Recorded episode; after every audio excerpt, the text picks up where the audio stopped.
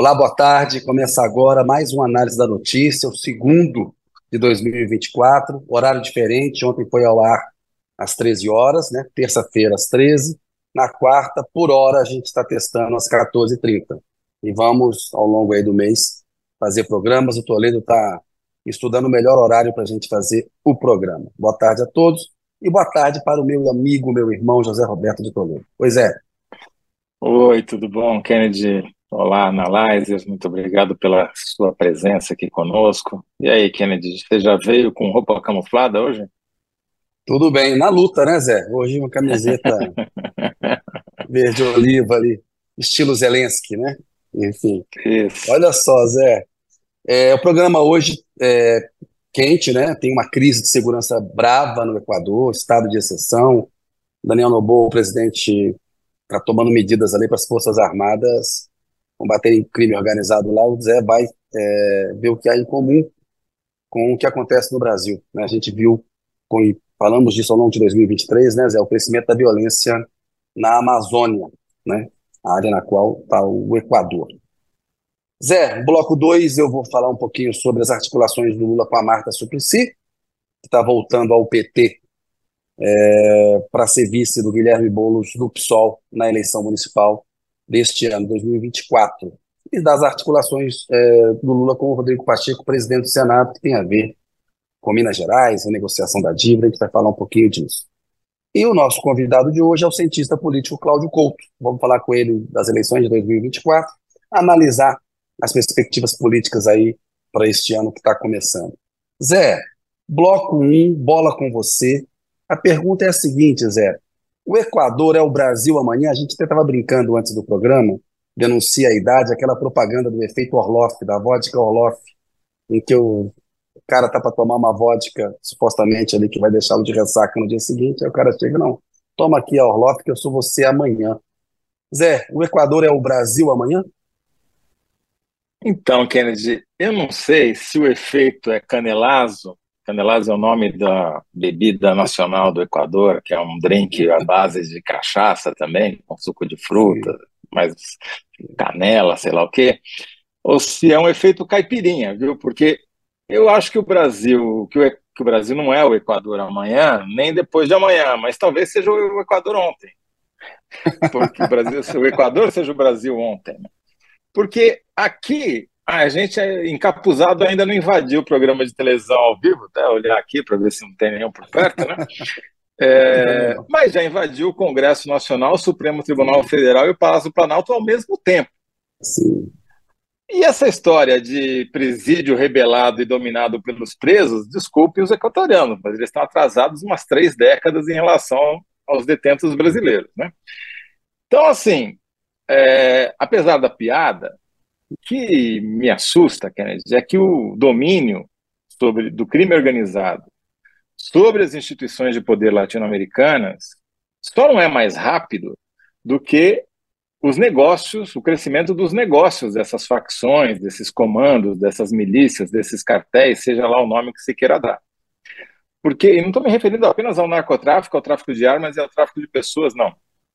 Estou falando também da, dos negócios legais, das redes de hotéis, redes de transporte, redes de mineração, redes de comércio, rede de imóveis que eles vão montando para lavar esse dinheiro, transformar os narcodólares em reais e pesos e usar esse dinheiro para financiar campanhas eleitorais, eleger deputados, eleger prefeitos e sabe-se lá mais o quê. Né? É, é Daqui a pouco é um vai ter miliciano no Palácio da, Ô Zé, daqui a pouco vai ter Mas ele se origina lá na guerra às drogas dos Estados Unidos. Foram os ah, Estados sim. Unidos, com a política de guerra às drogas implementada com mais ênfase durante o governo Reagan, nos anos 80, começo dos anos 80, final dos 70, começo dos 80, que criou esse mercado para um mercado bilionário, são bilhões de dólares que a América Latina exporta em cocaína, pasta base de cocaína, principalmente, mas não maconha também, mas principalmente essas duas, para o mundo inteiro, para os Estados Unidos, para a Europa, para a África e para a Ásia. E o Brasil é um dos principais hubs de distribuição. Aqui nós tanto mandamos para os Estados Unidos quanto para a Europa, até de submarino, quanto para a África e que e a partir da África conexões para a Ásia também. É, apesar de a, a, guerra às drogas e toda a política continental que foi imposta aos outros países, né, tipo a Colômbia, por exemplo, e esse negócio, além de ter dado um capital monumental para essas organizações criminosas, eles criaram um modelo de negócio que hoje vai ser muito difícil de derrubar, porque é uma coisa muito entranhada na sociedade e nas instituições. Não é só na, no Equador, não é só na Guatemala, não é só na Nicarágua, não é só em El Salvador, não é só no México ou na Colômbia. É aqui também. Né? É, o que a gente tem de representante de miliciano em Brasília hoje, eleito pelo voto popular, não é desprezível. Né? Agora, o que Ô Zé, então, eu fico mais preocupado pergunta, é que ninguém tem um plano para lidar com isso. Acontece o que aconteceu no Equador e o Lula vem pedir para o Itamaraty, junto com o Ministério da Justiça, criarem um plano para controlar o tráfico de drogas transnacional através das fronteiras. Como se tivesse começado ontem. É. É, né, não tem uma política de verdade. E não é só esse governo, não é só o anterior, nenhum governo teve uma política de segurança pública na, nessa área para conter o crime organizado de maneira eficiente, em todas as maneiras. E, porque Veja bem, é, eles estão prometendo a resolução do caso Marielle nesse trimestre, não é isso? Não é essa, não é essa a promessa do Ministério da Justiça, da Polícia Federal, que agora vai, Sim. agora vai ter uma resposta definitiva isso. e final? Colocar no prazo. E não passar pela milícia não terá sido uma resposta final. É, é, ali foi uma expressão violenta, trágica, do poder da milícia no Rio de Janeiro. Mas não é só lá, e o PCC em São Paulo? Né? E o, e o poder que, que, que, o primeiro comando da capital tem na distribuição de drogas, não só em São Paulo, mas metade do país, e disputando, só encontra rivalidade com o Comando Vermelho e fazem associações. E, e é engraçado, porque. É engraçado, não, é trágico, né? Porque o país tem os três estágios de, de desenvolvimento, digamos assim, do crime organizado. Em São Paulo, você vai lembrar que infelizmente tem, ou felizmente, né, tem a mesma faixa etária do que eu, é mais novo, mas está um pouco, né, então, os cabelos estão brancos. Então, você vai lembrar que o pico da epidemia de violência no estado de São Paulo foi nos anos 90, justamente quando o PCC ainda não tinha consolidado o poder do crime organizado. Havia ainda muitas disputas de pequenos grupos, pequenos grupelhos, facções, e o PCC veio e consolidou o poder, é, é tudo meu, vocês vão ter que responder para mim. Eu tenho um tribunal próprio, eu tenho minhas próprias instituições, né? tem instâncias decisórias, tem uma governança própria, é, tem paga, cobra tributo dos associados, é um Estado paralelo, né? um Estado dentro do Estado. Tem instâncias que decidem o, se aquela pessoa vai ser punida ou não, né? tem uma, um arremedo de justiça ali. Enfim, é, e isso provocou as polícias não gostam que eu diga isso, que ninguém diga isso, mas para mim é muito claro a diminuição das taxas de homicídio com a consolidação do poder do PCC e a diminuição dos conflitos entre bandidos. Ah, né? Aí você tem a, a, transmutação dessa, desse fenômeno que acontecia em São Paulo nos anos 90 para o Nordeste no, na primeira década desse século também um picos de violência altíssimos, né, principalmente nas capitais, nas regiões litorâneas, também por conflitos por, provocados pelo quê? Pelo tráfico de drogas internacional que passava pelas, por essas cidades e que acabava deixando algum consumo interno ali também. Isso foi se superando com a consolidação do poder por outras facções nesses estados. E agora a gente está vivendo de novo, pela terceira vez, o mesmo fenômeno na Amazônia onde o poder não está totalmente consolidado, onde tem centenas, se não ou dezenas, para não exagerar, de, de facções criminosas que brigam entre si, parte delas aliadas ao Comando Vermelho, parte delas aliadas a, ao PCC, e com o agravante de que você tem as facções criminosas dos países vizinhos, né? Isso. Peru, Venezuela, Colômbia, que também tem influência aqui. Então, assim, uh, o meu ponto, já acho que eu talvez tenha me estendido demais, é o seguinte: enquanto a gente fica gastando tempo, perdendo tempo e gastando dinheiro com inimigo imaginário, ou seja, gastando bilhões e bilhões de reais todo ano para nos defendermos de exércitos que muito dificilmente vão nos atacar, a gente gasta oito vezes mais dinheiro com esses exércitos e mais inimigos imaginários do que com aqueles que já estão nos atacando todo dia, que estão tomando o nosso território, que é, estão infiltrados nas nossas instituições. É só pegar, eu vou repetir aqui o dado que eu já tinha dado ontem, mas que eu vou dar com mais Sim. ênfase hoje. Quer dizer, em 2023, de novo, não é uma questão do governo Lula, isso vale para todos os governos que o precederam, inclusive o dele mesmo. O governo gastou em 2023, desembolsou 15 milhões e meio, 15 bilhões e meio de reais com segurança pública.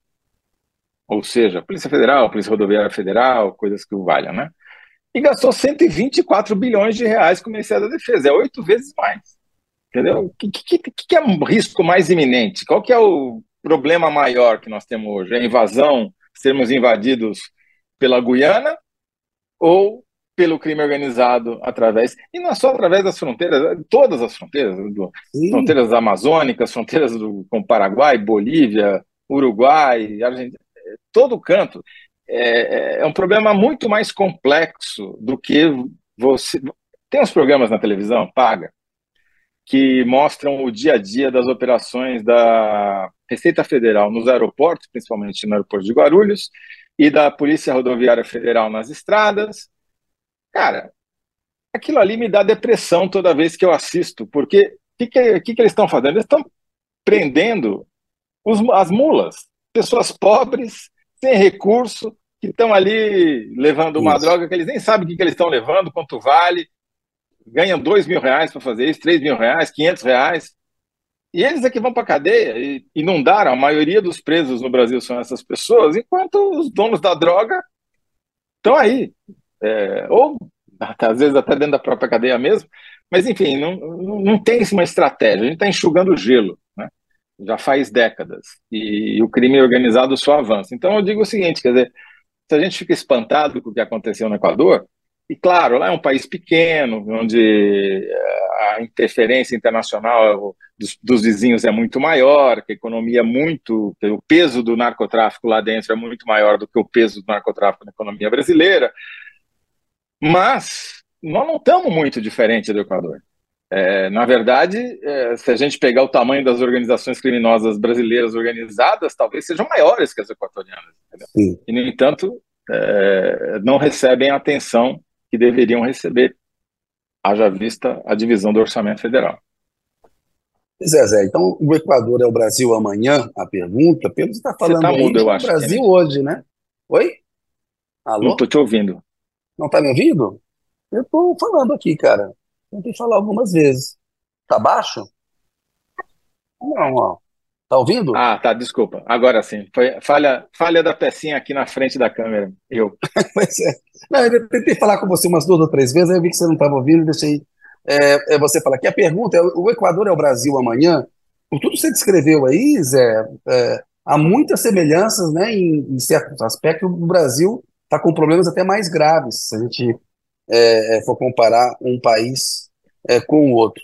Aí, Zé, enquanto você pensa na tua é, é, síntese, e nós não vamos esquecer de fazer a síntese de todos os blocos hoje, como eu esqueci ontem de fazer no terceiro, sempre ele, brinca aqui a, a Larissa a respeito do nosso primeiro comentário de hoje. O Danilo Sotero Rogério. É, continuando essa política bolsonarista, será nosso destino se testa no Rio de Janeiro e depois é copiado em todo o país, diz o Danilo Sotero Rogério. É, a Luciana Muniz, horário bom, hora do cafezinho, hora de se atualizar com informação de qualidade. Olha, a Luciana está curtindo o novo horário do análise. Do funk ao caos. O Rio de Janeiro é o Equador amanhã. Eita. Alane Neves, feliz ano novo, meninos. Acompanhando vocês sempre. Obrigado, Alane. Feliz ano novo para você também. O Álvaro Coelho Neto. Oi, Kennedy Toledo. Novo horário? Sejam sempre bem-vindos. Parabéns pelo trabalho sério. Obrigado, Álvaro. Agradeço a vocês que acompanham e prestigiam o nosso trabalho. A Luciana Muniz é, ó, hoje o prefeito Eduardo Paes gritou, socorro, porque o Paes usou as redes sociais para falar que o crime organizado está extorquindo, né, é, empreiteiras que fazem obras no Rio de Janeiro. Aquilo está falando. E aí o Lula estava respondendo para ele também. É, olha só, é, é, isso, Zé. Na live o som estava normal, o som meio seu, acho que era com você Não, mesmo eu que, então, foi eu, eu que, acontece. Eu que estava, eu que estava marcando o topo aqui. É aquela coisa, pegando o ritmo de jogo em 2024, né, Zé? É sempre assim. Zé, como é que ficou a tua síntese então, meu caro? O Brasil não é o Equador amanhã, mas talvez seja o Equador ontem. Boa. Eita. Pois é. Ou melhor, tô, tô, mas talvez o Equador seja o Brasil ontem. O, Brasil ontem. o Equador não é o Brasil amanhã, mas talvez seja é, o Brasil ontem. É isso aí? Ficou é essa? Para colocar na enquete lá? Então a galera é vai colocar na enquete. Zé, passo a bola com você para a gente seguir adiante. Agora o bloco 2 vai ficar por minha conta. Com a sua ajuda, tá né? bom. Eu tenho um punhado de dado que eu vou precisar da sua ajuda aí. Bom, Kennedy, vamos mudar o canal, vamos falar não de crime organizado, mas de política organizada, que muita gente gosta de dizer que é a mesma coisa, mas não é ainda. E a minha pergunta para você, Kennedy, é o que está por trás do plano do Lula ao trazer para o seu lado a Marta Suplicy, ex-prefeita de São Paulo, que era até outro dia funcionária do atual prefeito, e do presidente do Senado, é, senador por Minas Gerais, Rodrigo Pacheco. O que, que o Lula quer com esse movimento? José, é realpolitik pura. O Lula está vendo que no terceiro mandato dele ficou mais difícil governar o Brasil. A gente falou disso ontem um pouco com o Fábio Sais Silva, você mesmo lembrou, enfim, como é que a composição de maiorias é, no Congresso são, ficaram mais complicadas, a hipertrofia do poder do legislativo. E, enfim, tem um debate com a extrema-direita no cenário de redes sociais agora, que é bem diferente de quando o Lula chegou ao poder há 20 anos, quando ele assumiu no primeiro mandato em 2003. Vão, vão, lá se vão 21 anos, né, Zé? Estamos no. Já passaram de duas décadas. Então é outro Brasil. E ele viu em 2022 como foi complicado derrotar o Bolsonaro. Um Bolsonaro que teve uma, uma gestão desastrosa da pandemia, como você lembrou, abriu mão é, de exercer o poder, entregou, terceirizou é, para o Congresso, é, foi mal na economia, um ministro da economia foi um, um desastre, terminou é, desmoralizado o Paulo Guedes, e mesmo assim foi aquele segundo turno apertado. E aí, é, o Nordeste é sempre uma fortaleza eleitoral é, do PT, é uma tradição isso, o Lula quer que continue sendo assim, mas ele está preocupado em fortalecer dois palanques fundamentais para a reeleição dele em 2026. O Lula está caminhando para ser o candidato à reeleição. Né? Do jeito que as coisas estão postas hoje, será ele. Ele fez lá a cirurgia, ele está com mais vigor, é, quem conversa com ele, quem teve com ele vê que ele está fisicamente melhor do que ele estava antes de fazer a cirurgia é, no quadril. Então, o cenário de hoje, no Brasil, três anos são uma eternidade, o cenário de hoje é um Lula candidato à reeleição em 2026. E aí, trazer a Marta Suplicy de volta para o PT é, fortalece o PT é, paulistano. A Marta foi uma prefeita importante na cidade de São Paulo, tem uma marca nas periferias. O Boulos, Guilherme Boulos, candidato do Lula, o Boulos é do PSOL, abriu mão da, da candidatura dele ao governo do Estado em 2022 para apoiar o Haddad e apoiou a, a eleição do Lula. Foi muito firme quando o Lula teve preso é, em Curitiba, enfim, o Boulos e o PSOL foram solidários. O Lula está retribuindo e o Boulos é tido como um possível herdeiro político do Lula. A gente estava falando hoje, né, o que será do PT pós-Lula. O Haddad é o nome mais forte dentro do PT hoje, pelo trabalho que ele está desenvolvendo, a meu ver, com muita qualidade ali no Ministério da Fazenda, mas o Boulos é um tem até semelhanças físicas e, e de história política com, com, com o Lula, mas o Boulos não tem uma penetração é, eleitoral grande na periferia. A Marta tem, né? E o acha importante. A gente se lembra, é especialista nos dados aí, Zé, o Lula perdeu a eleição com o Bolsonaro no estado de São Paulo, mas ganhou na capital, né? No interior do estado, o bolsonarismo teve um desempenho muito melhor, o Tarcísio ali colheu os votos para derrotar o Haddad, mas os votos da capital foram fundamentais somados ao do Nordeste e ao que ele conseguiu segurar em Minas Gerais para poder ganhar do Bolsonaro daquele modo apertado. Então a Marta, ela é um fortalecimento do PT, é a tentativa de ter, conquistar uma prefeitura é, importante, ter uma base sólida por um palanque é, em 2026. Eu anotei aqui algumas coisas que eu já tinha falado com você. A Marta é importante para enfrentar a extrema-direita, ela é boa nesse debate, né? A extrema-direita ataca ela por muitas das bandeiras históricas que ela é, é, defendeu, e é importante é, é tentar melhorar, manter é, e aumentar o espaço em São Paulo. Então, ter a capital é importante. O Tarcísio de Freitas, é, governador bolsonarista, é do republicano, está apoiando a, a, tentativa de reeleição do Ricardo Nunes, que é do MDB, aqui em São Paulo. É sempre visto, ah, o, o Tarcísio de Freitas pode ser um candidato a presidente ou não. Bolsonaro está inelegível. Pode, né? Será? Vai cometer o erro que o Dória cometeu, tentar sair, enfrentar o Lula? Muitos dizem que não, que o Kassab já disse para ele que acha que o Lula é um candidato muito forte para concorrer é, contra ele em 2026. O Tarcísio deveria ficar quieto e tentar uma, uma reeleição, mas não sabe o que vai acontecer. Está se de, desenhando em São Paulo. Com o Pacheco é uma outra história. A gente viu em 2022 o Romeu Zema, que se reelegeu governador, ele ficou no primeiro turno é, mais bolsonarista do que ele foi ao longo do governo, tentou se afastar um pouquinho, segurou um pouco a onda ali para não fazer um, um, jogo duplo ali, mas quando ele se reelegeu no primeiro turno, ele correu para abraçar o Bolsonaro, foi para Brasília, e, e, Minas Gerais é um colégio eleitoral fundamental, o segundo maior colégio eleitoral é, do país. Não foi ultrapassado pela Bahia ainda não, né, Zé? Acho que não. Acho que continua sendo o segundo não, não, não, não, não, não, não, não. Minas, Minas, Minas continuará em segundo lugar é, por, algum é, tempo. É Salvador né? é que é, desbancou Belo Horizonte como na, na, na, número de população, eu creio, mas depois a gente checa esse dado. Uhum. O Pacheco é o candidato que Lula quer lançar para o governo de Minas em 2026, né? Quer construir porque o PT dê apoio para o Pacheco. O Pacheco é uma figura de centro-direita, é um conservador. A gente tem visto o, a, os acenos que ele tem feito ali é, no Senado, inclusive pautando projetos para diminuir o poder do Supremo Tribunal Federal. Mas estava com o Lula no ato é, para lembrar os atentados golpistas de 8 de janeiro, é, tem ajudado o Lula a fazer um certo contraponto com o Lira. O Lira está mais distante, o Lira é um, é um negociador mais duro e mais difícil do que o Rodrigo Pacheco é. Né? As relações do Palácio do Planalto são melhores com o Rodrigo Pacheco do que com o Arthur Lira, apesar do Lula também cultivar as relações com o Arthur Lira.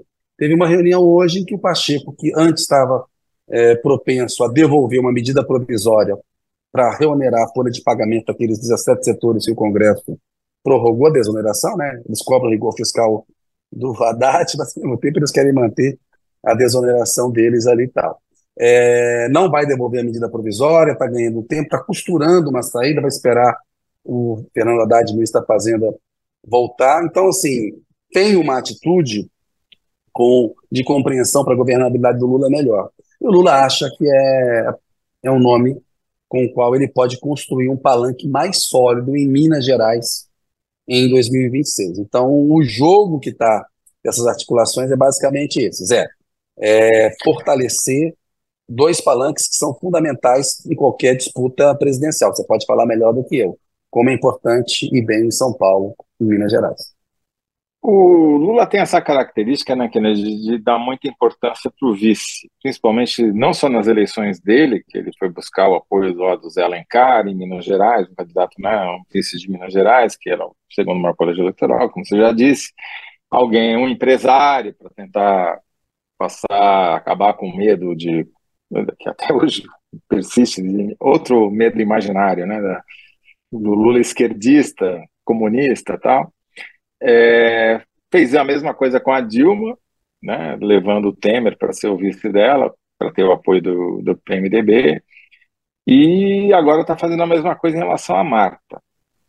Eu acho que o movimento em relação ao Rodrigo Pacheco faz sentido, porque de fato é um estado fundamental para a eleição, em geral, para onde Minas pende, o né, a eleição acaba pendendo não por uma relação causal, mas porque é um, a Minas está ali entre o Sudeste, o Nordeste e o Centro-Oeste. Ela tem, cada região de Minas tem um pedaço do Brasil. Então, é, era um bom, uma boa amostra do Brasil. Faz sentido esse movimento com relação ao Rodrigo Pacheco. Em relação a Marta Suplicy, eu tenho sérias dúvidas, viu, Kennedy? Pelo seguinte, vamos lembrar, ela foi candidata a prefeita em 2016, ela foi eleita lá em 2000, né? Isso. Não conseguiu a eleição uh, em 2004, tentou de novo em 2016 pelo MDB, já tinha rompido com o PT, né? Ela tinha vamos lembrar, né? A Marta se elegeu em 2000, não se elegeu em 2004, depois se elegeu senadora em 2010 e foi candidata em 2016 a prefeito pelo PMDB e ficou. Foi a eleição que o Dória foi eleito no primeiro turno, o Haddad era prefeito, não conseguiu se eleger, ela ficou lá atrás. Quer dizer, é, a última vez que a Marta teve uma presença eleitoral importante em São Paulo já faz mais de 20 anos, né? Então. Faz 20 anos, quando ela perdeu para o Serra em 2004. Perdeu ali, mas Exatamente. saiu bem, bem avaliada. Ali ela ainda teve um peso, é verdade. Tem 20 anos. Então, é isso aí. Eu, eu tenho sérias dúvidas se ela vai agregar algum voto para o Boulos. É, acho. Mas isso quem vai dizer para a gente é o Cláudio Couto, que já está já tá nos assistindo e ainda não começou. Quem me dera é, mas poder saber desse tipo eu, de coisa. Eu... o que eu. Papalinha. Agora, de qualquer jeito, eu, eu, tá, é coerente com a política do Lula de sempre buscar alianças, de, de buscar ampliar o seu campo político, é, por menos que, que votos que atraia, é, passa uma imagem de alguém, de uma candidatura que está buscando uma composição ao centro, né? No caso do e ele gosta pessoalmente da Marta, viu, Zé? Ele gosta da Marta, a Marta apoiou ele é, em 2022 é, foi importante até numa reaproximação com a Simone Tebet. A Marta tinha uma visão e tem uma visão muito crítica da Dilma, que coincidia com uma visão que Lula tinha quando a Dilma estava exercendo o poder, agora já mudou, é Dilminha para cá, Dilminha para lá, mas ele tem essa relação pessoal boa com, com a Marta Suplicy, mas tem essas incógnitas aí mesmo, temos que, tá. temos que ver e seguir adiante, né? Enquanto você quer ler alguns comentários tá... aí? É isso. Enquanto você pensa isso. na sua síntese, eu vou ler alguns comentários aqui. E o Álvaro Coelho Neto está perguntando: o Kennedy Toledo, qual o novo horário? tem, tem Ainda não sabemos, que, estamos testando. É, estamos na dúvida, estamos testando aqui, viu? É, tem o Mário Rodrigues, diz que mora em Barcelona faz 20 anos, mas que não perde um programa nosso, muito bom. Olha aí. Que, mesmo sem saber o horário, as pessoas não seguem.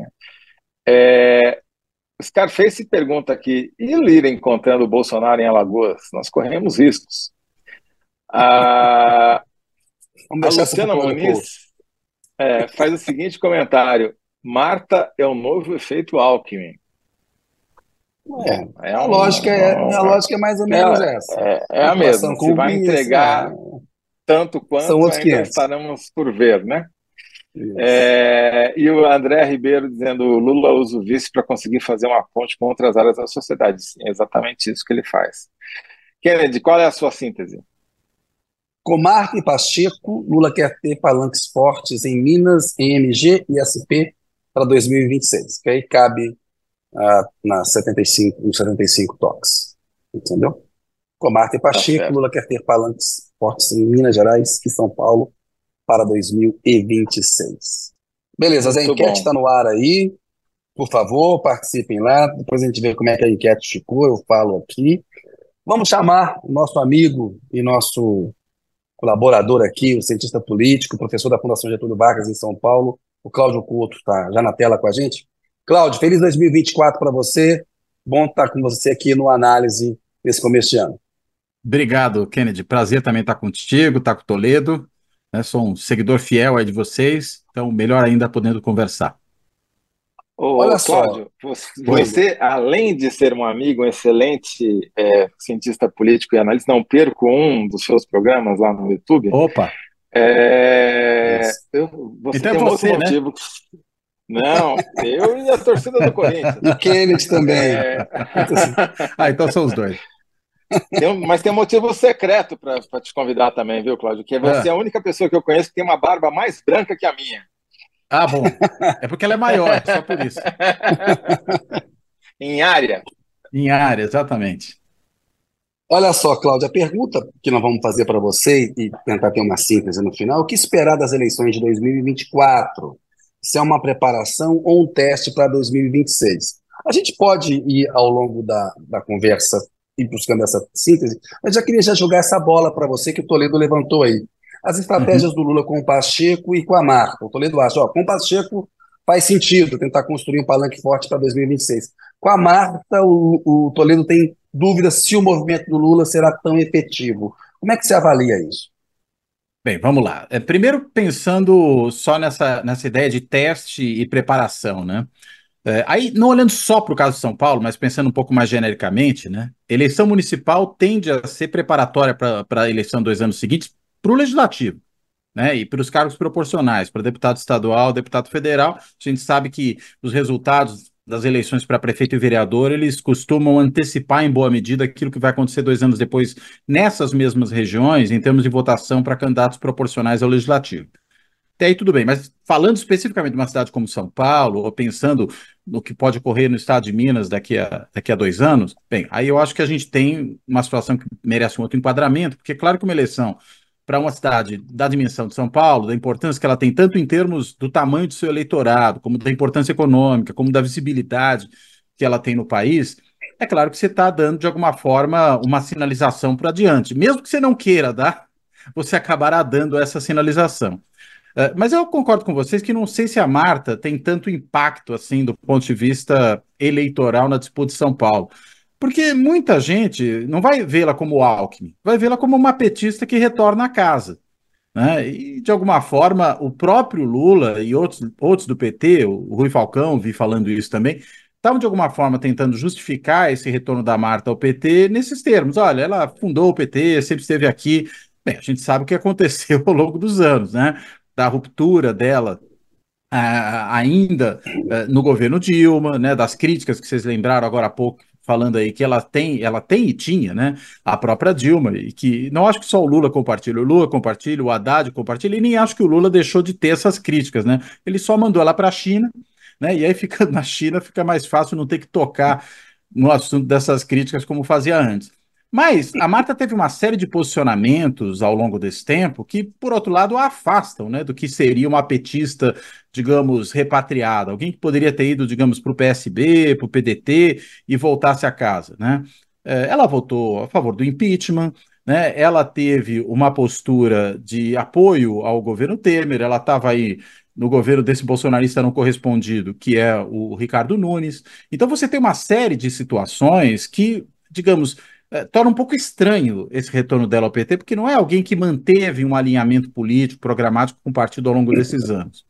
Uh, e, ao mesmo tempo, não enxergo como alguém que sinalize para o eleitorado mais de centro, mesmo centro-direita, algo que o Alckmin sinalizaria.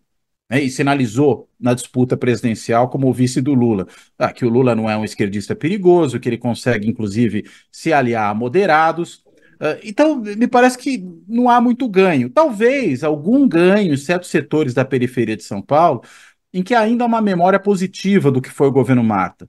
Mas acho que vocês mesmos lembraram há pouco aí falando, né? O resultado eleitoral dela, disputando a prefeitura de São Paulo há pouco tempo, não foi positivo. Então, se essa memória favorável às políticas do governo Marta na periferia ainda fosse uma memória forte, como era, por exemplo, em regiões do país e junto ao segmento mais pobre do eleitorado, a memória que se tinha do governo Lula e que a gente viu que se refletiu na eleição, no caso da Marta, me parece que isso se esvaneceu aí ao, longo do tempo.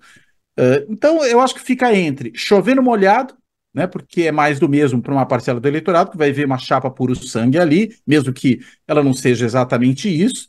Lembrando também que há quem diga que Boulos é o mais petista dos pissolistas, então fica mais parecido ainda para os olhos desse eleitorado isso que você tem ali, não agrega, e ao mesmo tempo uh, é um pouco estranho o PT se sentir representado dentro dessa chapa com uma figura como a Marta. Né? Se a ideia era o PT ter, ter, ter, a vice nessa chapa, a gente imaginaria alguém, digamos, que manteve a sua posição dentro do partido ao longo dos anos, a lealdade ao partido, que, claro, não foi o caso da Marta. Enfim, mas, de repente, eu estou totalmente equivocado. O Lula, afinal de contas, tem muito faro para essas coisas e pode ter acertado, mas eu honestamente não vejo como daí virem grandes ganhos, né? Acho que se fosse, por exemplo, uma chapa é, Boulos Tabata, só para pegar o exemplo, que não é do PT, aí você daria Isso. esse tipo de mensagem para o eleitorado. Ah, uma chapa que andou para o centro, que se aproximou mais, ao, mais de um certo eleitorado de centro. Mas não é isso. E mais jovem, né? Bem e mais renovado, jovem. né? Exatamente, exatamente. É, o Boulos tem o desafio de caminhar para uma moderação e a Marta, pela história política dela, é, desagrada setores conservadores. A observação do Cláudio é boa. Olha só, só para lembrar que a enquete está no ar Martacha, aí. Martacha, né, como o pessoal chamava. Martacha, né, e as posições políticas dela em direitos humanos Sim. e tudo. Sobre a enquete, só, Cláudio, Toledo, rapidamente, ó, a, a pergunta da enquete é: o Equador é o Brasil amanhã? Está lá a resposta do Toledo. O Brasil não é o Equador amanhã, mas talvez o Equador seja o Brasil ontem. Público, se o Brasil continuar bolsonarista, terá mesmo o destino do Equador. Votem aí enquanto a gente continua a nossa conversa com o Cláudio Couto. Zé, manda uma aí para o Cláudio, por favor. Cláudio, saindo um pouquinho de São Paulo, eu fiquei feliz que você lembrou essa história que a, a gente na imprensa vive esquecendo, como a eleição para prefeito é importante para eleger deputado estadual e deputado federal dois anos depois, né? Tem uma correlação direta uhum. e já demonstrada por vocês aí, cientistas, né? É, como você está vendo essa eleição em relação à distribuição de poder partidário? É, já é, vem de alguns anos essa prática do Lula de sacrificar, às vezes, eleições de para candidatos a prefeito, né, como típico São Paulo, né? Um caso assim, né? Não vai ter candidato do PT aqui por causa da aliança. Mesma coisa, já, o Kennedy deu a notícia aqui, Minas Gerais em 2016 para o governador, né? Não, não lança um candidato do PT para apoiar um candidato conservador, mas que está do seu do lado do Lula, tal. Você Zé, vê uma baita ah, crise com o PT do Rio no passado, você lembra quando o Vladimir Palmeira queria ser candidato? Exatamente. Bem de longe essa coisa, como você lembrou aí de o Lula. Para apoiar o garotinho na época, né? Isso, foi uma Tava briga do PDT ainda. Certo. E isso traz um preço. É, mesmo na eleição municipal, isso cobra um preço depois na eleição para prefeito, para deputado dois anos depois. E a bancada do PT embora se você for olhar o número de deputados, é, seja o primeiro ou segundo partido ali, é uma bancada declinante, né? Ela uhum. diminuiu de tamanho em relação a outros mandatos do, do, próprio Lula, e isso me parece ter sido quase que deliberado, né? É, essa história de você é, é sacrificar em, em, prol da aliança é, voltada para o governo para o executivo. Como você está vendo esse ano a formação das chapas, das alianças? Você acha que o PT tem chance de recuperar prefeituras? São Paulo foi um vareio na última eleição, né? Elegeu uhum. o prefeito em matar era Araraquara só. É, eu acho que o PT já passou pelo seu pior momento, né? Acho que o pior momento do PT foi 2016. Né, uhum. ano do impeachment da Dilma, mas é bom também lembrar que foi uma eleição municipal em que o PT perdeu 60% das prefeituras e dos cargos de vereador foi uma hecatombe, né, a eleição de 2016 para o PT. Uh, ele, apesar disso, e aí é curioso, porque eu apontava justamente essa coisa que você mencionou, essa correlação entre eleições municipais e eleição para cargos legislativos proporcionais, uh, apesar disso, o PT, dois anos depois, na eleição de 2018, teve uma certa recuperação na sua bancada no legislativo, né, no Congresso em particular. Né, teve a maior bancada eleita, inclusive em 2018, né, teve menos votos do que a bancada do, do, PS, do então PSL, né, do Bolsonaro, mas acabou elegendo um pouquinho mais deputados por conta aí das regrinhas eleitorais. Mas teve uma boa votação naquele momento, ou seja, é, conseguiu se independentizar um pouco desse lastro aí que as eleições municipais colocam. O que não quer dizer que elas deixam de ter importância, que elas não valem na maior parte dos outros casos, dos outros partidos. É que o PT tem um elemento distintivo em relação aos demais, que é não só a importância de um aparato organizacional da máquina partidária, mas é a marca partidária. Né? O PT é o partido que tem a marca partidária mais forte. Então, mesmo eleitores que não, não escolhem os seus candidatos por causa do partido em outros casos, mas a máquina partidária ajuda eles a votarem nesses candidatos, porque tem um candidato a vereador fazendo ele, é, campanha para ele, tem o prefeito da região fazendo campanha para ele, ou seja, tem uma rede de sustentação. Muitos dos eleitores que votam em candidatos do PT votam porque eles são candidatos do PT.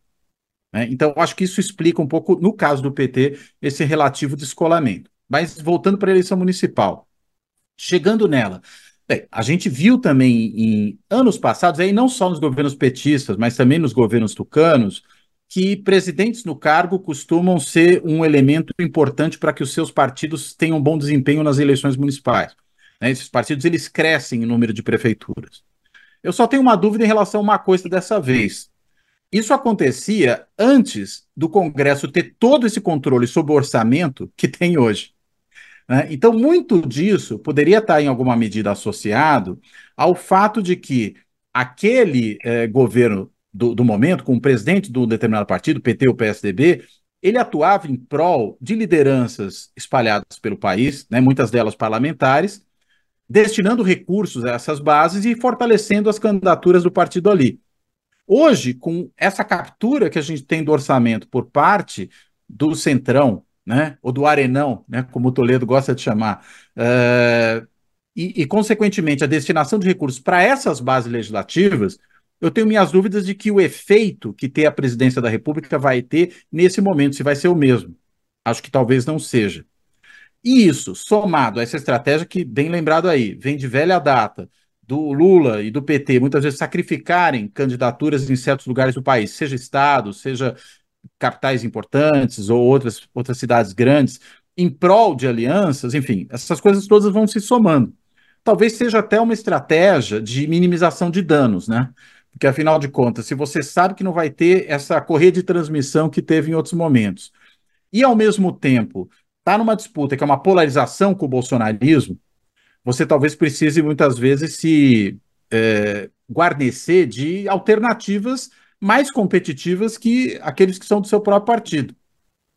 É, é diferente daquilo que o PT fazia também em outros momentos, porque não é só essa coisa de sacrificar nomes em prol de alianças, também havia outras situações e aí não é só o PT, mas o PT marcadamente, de lançar candidatos em certos lugares, sabendo que eles não vão ganhar, mas para marcar o território, né, para poder ali destacar aquela figura, firmar como uma liderança local, o partido ter uma certa capacidade de se apresentar aquele eleitorado.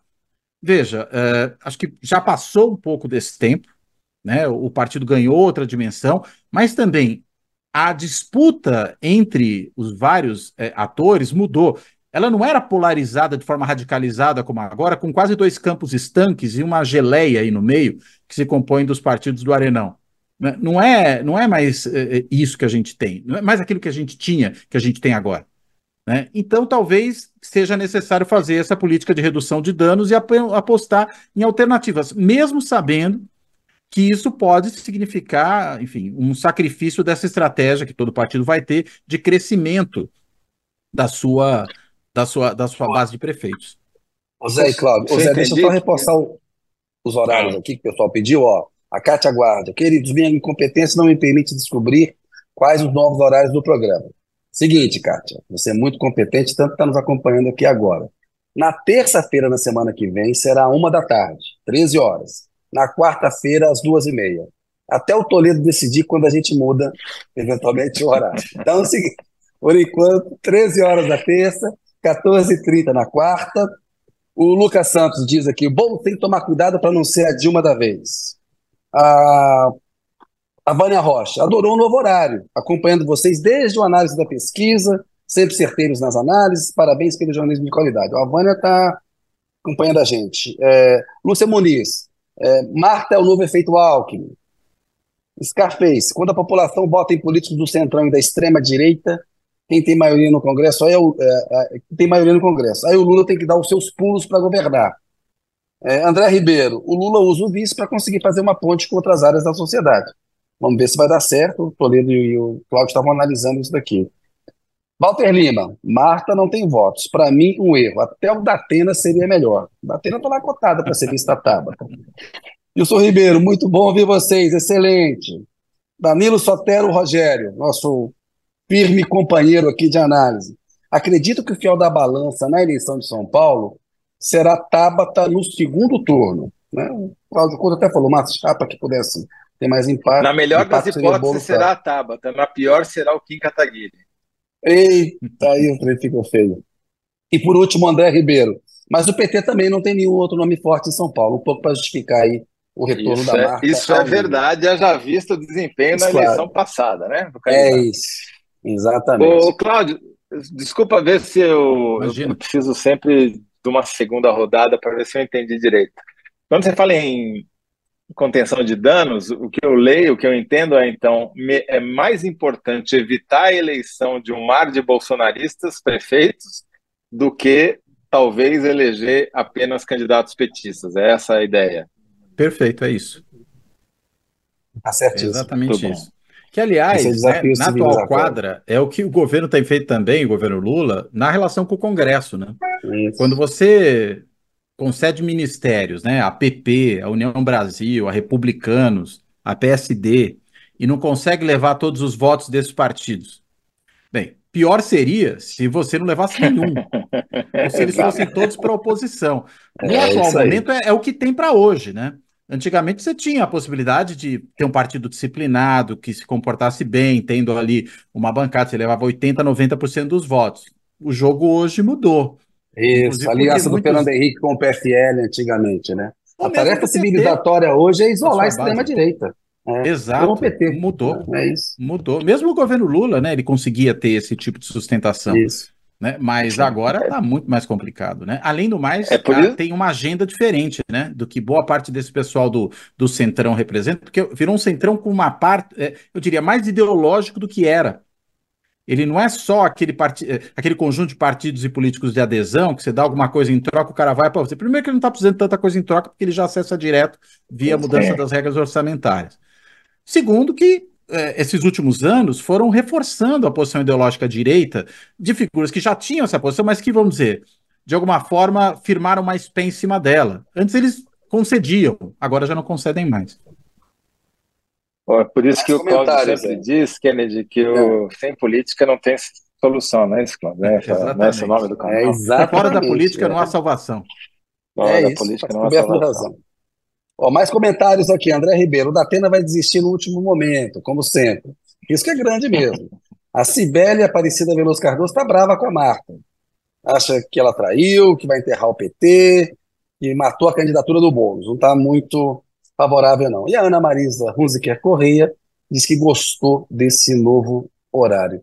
Ô, Cláudio, o Toledo vai brigar comigo, mas aí ele briga depois é, no grupo de zap que está cansado de falar do 8 de janeiro, mas eu queria perguntar para um cientista político o que, que ele achou de um político como o Lula politizar um ato político, porque teve aquela crítica, o famoso fetiche técnico, né? O Lula fez uma menção indireta ao Bolsonaro, politizou um ato político. Veja só que coisa horrível que o presidente da República fez. Queria uma avaliação rápida, só depois o Zé volta para a eleição e briga comigo depois, é. Não, acho que vocês colocaram bem. É um ato político. Um ato político você faz política, né? É claro que a gente tem uma diferença entre o que cada um daqueles atores políticos ali poderia fazer. Uma coisa é juízes do Supremo, né? Ministros do Supremo. Eles não poderiam, digamos, até porque eles vão julgar essas pessoas ainda, serem tão explícitos. Né? É, a mesma Mas chegaram coisa, ali, né? Chegaram quase. Né? O Xandão foi, Na bola. Mas não dá nome, né? Ali, parou no batente, né? É, é, um sujeito indeterminado, né?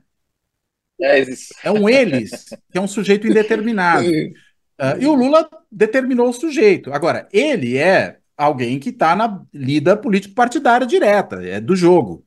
Então parece que para ele era mais, mais fácil fazer isso. Não só falar do seu próprio partido, como ele fez, mas falar quem era o outro, né? Porque senão fica esse sujeito determinado que você não consegue nem combater direito, né? Porque, ah, é, tentaram um golpe, destruíram tudo, atacaram a democracia. Quem fez isso? Ah, o bolsonarismo fez isso. E não foi só no 8 de janeiro. 8 de janeiro foi o ápice do processo, mas é uma coisa que foi se construindo ao longo de muito tempo. Teve os 7 de setembro, né, que também foram momentos preparatórios, e vários outros momentos que a gente podia ficar aqui listando para pensar como esse negócio se construiu. Uh, agora, acho que o Lula tem, tem mais liberdade que isso, por quê? Porque o presidente do, do país, ele não é só um chefe de Estado na, ao estilo do monarca, né, que não pode ter posição partidária, não presidente da República é um chefe de Estado e chefe de governo, e todo chefe de governo é partidário por definição. Então ele tem que defender uma certa agenda. E aí se contrapor ao seu opositor faz todo sentido e mais, né? A gente sabe quem foi que fez aquilo. então tinha que falar mesmo. Agora, eu acho que isso só se resolve a partir do momento que houver sentenças judiciais. Né, que essas figuras que produziram, os bolsonaristas, que são os responsáveis por tudo isso que aconteceu, não só no 8 de janeiro, mas outras coisas que antecederam esse negócio, que eles sejam penalizados judicialmente por isso. Porque é o seguinte, aí o próprio magistrado vai poder dizer, olha, quem tentou o golpe foi o Bolsonaro. Por quê? Por quê? Porque há provas, inclusive eu estou condenando por isso. E ele vai cumprir pena por isso. Aí você pode falar quem é o nome. Enquanto esse processo não acontece, você fica nesse limbo em que só quem realmente está na disputa explicitamente político-partidária pode dar nome aos bois, né? Então me parece Sim. que esse é o ponto. Não, eu concordo totalmente com você, Cláudia. E é bom que isso aconteça não no ano da eleição, né? Estamos vendo aí o susto que os americanos estão levando com o Trump. Pois é. Por causa justamente da demora no julgamento do, do próprio Trump, né? É, e ele já ameaçando hoje aí fazer bagunçar o coreto da eleição, né? Deixando implícito que poderia haver violência. Mas voltando aqui para ele... a nossa eleição, Cláudio, vocês cientistas políticos também têm uma, um chaveamento clássico para definir a eleição se é uma eleição de mudança ou se é uma eleição de continuidade. Eleição Esse crítica. ano, você acha, é, exatamente, você acha que essa é uma eleição em termos mais genéricos, né? É, não, claro que isso vai variar de município a município, mas você diria que a tônica está mais para mudança ou continuidade? Para continuidade. Não acho que a gente está em momento de mudança. Mudança foi 2016. Eu apontei já aqueles dados da perda do PT, mas agregando um outro elemento lá em 2016, que foram eleições críticas. Até escrevi na época um artigo com esse nome, né? De se eram eleições críticas ou não, lá em 2016. É, é também a eleição dos outsiders, né? A eleição que o Dória se elege em São Paulo, dizendo que não é político, é gestor, o Calil se elege em Belo Horizonte, dizendo também que chega de política, é hora do Calil, teve o prefeito de Contagem, agora me escapa o nome dele, que também era um outsider, enfim, você teve em várias cidades, país afora, esse tipo de outras menos centrais do que essas que eu mencionei, menos com, com menos dimensão política, econômica, eh, você teve também figuras eh, desse perfil se elegendo. E o, o, o, ápice desse processo de eleição de outsider foi a eleição do cara que nunca foi outsider, na realidade, ou que foi, talvez, lá no final dos anos 80, que é o Bolsonaro, mas que se vendeu uhum. como se fosse, né? E aí o que interessa desse ponto de vista da escolha do eleitorado é esse, é isso, né? Votaram num cara que mais do que outsider era um marginal, né? Porque ele estava dentro do sistema político, mas ele operava na periferia do sistema político, eram mais do que turma do fundão, né? Ele era o baixo clero sem qualquer tipo de relevância para liderar partido, para presidir comissão, para relatar projeto de lei importante, nunca teve assento na mesa. Não era o Severino Cavalcante, conseguia ser o baixo clero com alguma relevância, né? Tanto que chegou à presidência da Câmara. Uh, e não obstante, esse cara conseguiu, vamos dizer, passar todo esse período, sete mandatos, filharada toda na política, se vendeu como outsider, mas era marginal. Mas ok, ainda assim, 2018 teve essa cara. A, a guinada foi ali também, foi, então, foi entre 2016 e 2018. 2022 já é uma eleição, eu diria, de continuidade, é, vamos dizer, essa nova tendência estruturada nessas duas eleições anteriores se concretiza. Curioso que 2020 é uma eleição municipal em que os outsiders refluem, né? Alguns porque deixaram de ser outsiders a partir daquele momento. Uhum. Né? O próprio caso do Calil é um que a gente podia mencionar. Uh, e em outros casos, porque realmente o que houve foi uma onda da eleição de políticos tradicionais, prefeituras Brasil afora. Não foi mais desse pessoal que está dizendo que é contra a política e tal. Só que 2022, digamos, manteve a polarização produzida a partir de 2018, que era entre o bolsonarismo e o petismo. Né? O bolsonarismo substitui o, o PSDB já, enfim, que, que, que, desmilinguiu de vez, né? hoje praticamente não existe, né? não dá nem para chamar o que sobrou do PSDB de PSDB direito. Uh, e agora eu acho que a tendência é isso se reproduzir nessas eleições municipais, em vários lugares. Claro que você tem também uma dinâmica local, país afora, que passa um pouco ao largo disso, né? Que a gente está falando de uma tendência que é muito influenciada pela, pelo centro gravitacional da disputa nacional.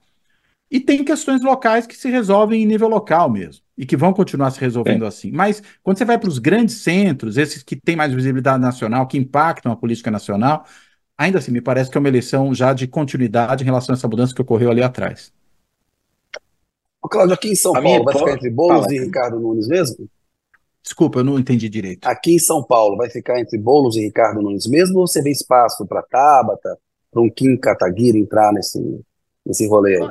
Eu acho pouco provável, viu, que esses outros cresçam. O Kim, o Kim Kataguiri, inclusive, eu tenho dúvida se será candidato, né? Porque ele está no União Brasil, partido do Milton Leite, o Milton Leite a gente sabe que está alinhado ao Ricardo Nunes. Precisa ver se ele vai conseguir, se mantendo nesse partido, caso ele não mude de partido, ser candidato. Né? Então, eu acho que essa é uma primeira dificuldade. Mas mesmo assim, eh, tenho lá minhas dúvidas que ele consiga crescer tanto assim. Mais ainda se, por exemplo, sair uma figura do tipo Ricardo Salles que aí divide mais ainda esse campo da direita radical, da extrema direita, e ainda com, enfim, uma parte dessa direita votando no Ricardo Nunes, e aí fica um jogo muito mais complicado para esse tipo de candidato menor, né? A Tabata, eu sinceramente acho difícil para ela essa eleição. Acho que o Boulos já ocupou grande espaço do eleitorado mais progressista, do qual ela podia também conseguir votos. O centro anda esvaziado, e esse eleitorado de centro que ela podia buscar, consequentemente, tende a ser mais absorvido, seja pela, pela candidatura mais à esquerda, seja pela candidatura mais à direita que aparecer, e o próprio Nunes tem essa posição ambivalente, né? Ora ele é, é flerta com o bolsonarismo, ora ele tenta se apresentar como um candidato centrista, e acho que ele tende realmente a capitalizar isso, ainda mais sendo o prefeito, né? Tendo instrumentos aí para a sua candidatura que os outros não terão, porque ele está na cadeira. Né? Embora me pareça, minha leitura pessoal. É o candidato do asfalto, né? do asfalto e dos buracos, né, por outro lado. É, porque é, sabe que são coisas paradoxais, né? Porque eu nunca vi a cidade tão. Eu falo que é o candidato cone, né? Que onde havia um buraco, ele punha um cone em vez de tapar o buraco.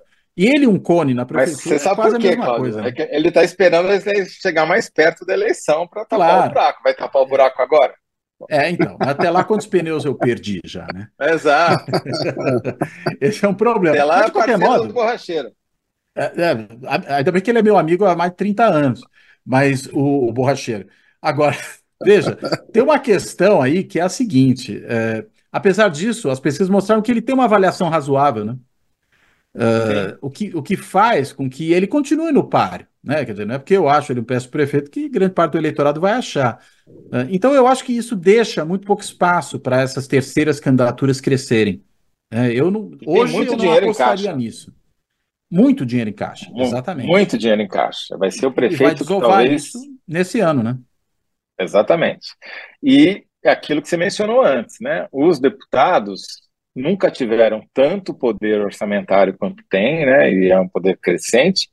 E, obviamente, quando eles desovam esse dinheiro nos, nos seus, seus colégios eleitorais, para não chamar de curral, eles desovam beneficiando os prefeitos que já estão lá, né? Eles não vão desovar isso no prefeito da, do, do, adversário, adversário dele. Né? Então, claro. eu acho que o risco, que o risco de você ter uma perpetuação no poder a partir dessa mudança que você tão bem pontuou, que eu acho que é a mudança mais importante da política brasileira dos últimos anos, mais do que a tal da polarização, qualquer coisa que valha, que é esse deslocamento do poder do orçamento do executivo para o legislativo, isso daí uhum. pode perpetuar gerações de deputados e, Sim. por tabela, de prefeitos. Né? Eu concordo. Eu acho que é por aí mesmo. Por isso que eu acho que é uma eleição, diferente de 2020, mais incerta. É, talvez algumas ferramentas que a gente tinha para pensar em eleições municipais até então, elas se perderam, né? É Aliás, lembrando, né, que a eleição de 2020 já é uma eleição em que o Bolsonaro não consegue eleger praticamente ninguém que ele apoiou, né? Foi meio bacural dele, né? É, não conseguiu. Dedo podre, né? A gente poderia dizer. Mas talvez porque esses mecanismos já não tivessem mais funcionamento mesmo, né? E a gente não tem atentado para isso já naquele momento dessa forma, né? Se ressaltou muito como se parecesse que o Bolsonaro, como liderança política, estava enfraquecida, mas talvez o que tivesse enfraquecido era esse instrumento, essa correia de transmissão do Executivo Federal para candidaturas em nível local que permitissem que essas candidaturas fossem impulsionadas pelo governo. Então, acho que isso talvez já tivesse lá presente, é provável que esteja de, agora de novo. Vamos, vamos esperar para ver, né? Perfeito. Zé, temos que caminhar para a síntese. É o que esperar das Temos eleições várias, de 2024. Tem, tem, tem que fazer é. vários cortes. Esse, o, o Cláudio é muito conteúdo é. demais, não dá para fazer uma síntese só. Mas eu acho que é, a que mais me chamou a atenção foi aquela primeira que, que ele fez, que é para o PT, para o Lula, não para o PT, para o Lula, o mais importante é evitar a eleição de bolsonaristas do que eleger um petista. Pode ser assim, petistas. Eu, não, eu tá acho bom. que essa é uma Boa. síntese. Eu acho que isso, isso talvez seja a grande preocupação do Lula e das lideranças mais, vamos dizer, alinhadas a ele hoje. Nem vou falar de esquerda, né? Mas alinhadas uhum. a ele hoje na disputa nacional, né? É evitar que aquele objetivo, por exemplo, do PL, não só, isso não se reduz ao PL, né? Mas no caso do PL, de chegar a mil prefeituras ou algo do tipo, né? Que esse tipo de coisa seja, seja produzido em nível local, porque isso, inclusive, complica ainda mais a eleição para o Congresso daqui a dois anos, né? Imagino Sim. que ela tende Olha, a ser depois. A Luciana Muniz aprova a síntese, inclusive para essa análise do Cláudio, ela falou a análise perfeita do Cláudio Couto. Então, síntese Obrigado. aprovada com endosso da Luciana Muniz, do Toledo. Cláudio, agradecer você mais uma vez, meu caro, e ver se a gente marca umas conversas ao longo do ano, que é sempre bom falar com você. Sou um admirador aí do seu trabalho, sempre aprendo. Aquele abraço para você. Obrigado, velho. Obrigado, obrigado, Kennedy, obrigado, Toledo. Também acompanho o trabalho de vocês, gosto demais dele e estou sempre à disposição. Ótimo falar com vocês. Obrigado, Cláudio. Forte abraço. Abraço. Tchau, tchau. Valeu. A outra síntese é que sem política não há salvação também. também é Isso, exatamente. Fica lá o convite pessoal e dá uma olhada lá no YouTube ou no podcast. Boa. Muito bom. Convidados. Então tá Boa. tá bom. Um abraço. Abração, abraço. valeu. Tchau, tchau. Zé, enquete. Quem respondeu melhor? Toledo, 69%. Você começou o ano bem, Zé. Você está ganhando aí, ontem e hoje. O Equador é o Brasil amanhã. Me favoreceu, hein? Acho que eu vou É, cara. Tá bem. As margens de vitória aumentaram. E o pessoal curtiu, acho, mais esse horário de hoje do que o de ontem, né? Vamos ver. Tem, enfim, o Equador é o Brasil amanhã? Com a resposta do Toledo. O Brasil não é o Equador amanhã. Mas talvez o, Equador seja o Brasil ontem. É, na 2 ficou a minha síntese, né? não está na enquete, mas que está por trás do plano de Lula ao atrair Marta e Pacheco. Com Marta Pacheco, Lula quer ter palanques fortes em MG e SP para 2026. E do Cláudio Couto, o que esperar das eleições de 2024? Para Lula, o mais importante é evitar a eleição de bolsonaristas do que eleger petistas. Zé, programa feito. Semana que vem você vai estar com o Thales Faria aí que eu vou tirar duas semaninhas de férias, vou para a praia dar uma descansada, mas em fevereiro eu tô de volta com você aqui, você, para você brigar comigo, me aguentar. Você vai tá dar, vai ser, a, a, meu presente de aniversário será a volta de Kennedy Alencar. Poxa, Embora a presença de Thales né, Faria também seja um presente para mim antecipado. É, Thales, Faria, Thales Faria já é um presente sempre. Zé, é isso. aquele abraço Obrigado, Kennedy. Boas férias. Valeu, um abraço. Protetor solar, não esqueça, hein? Sempre, sempre, sempre. Continuem aí prestigiando o Zé e o Thales aí na semana que vem até fevereiro. Aquele abraço, Zé. Valeu, obrigado, pessoal.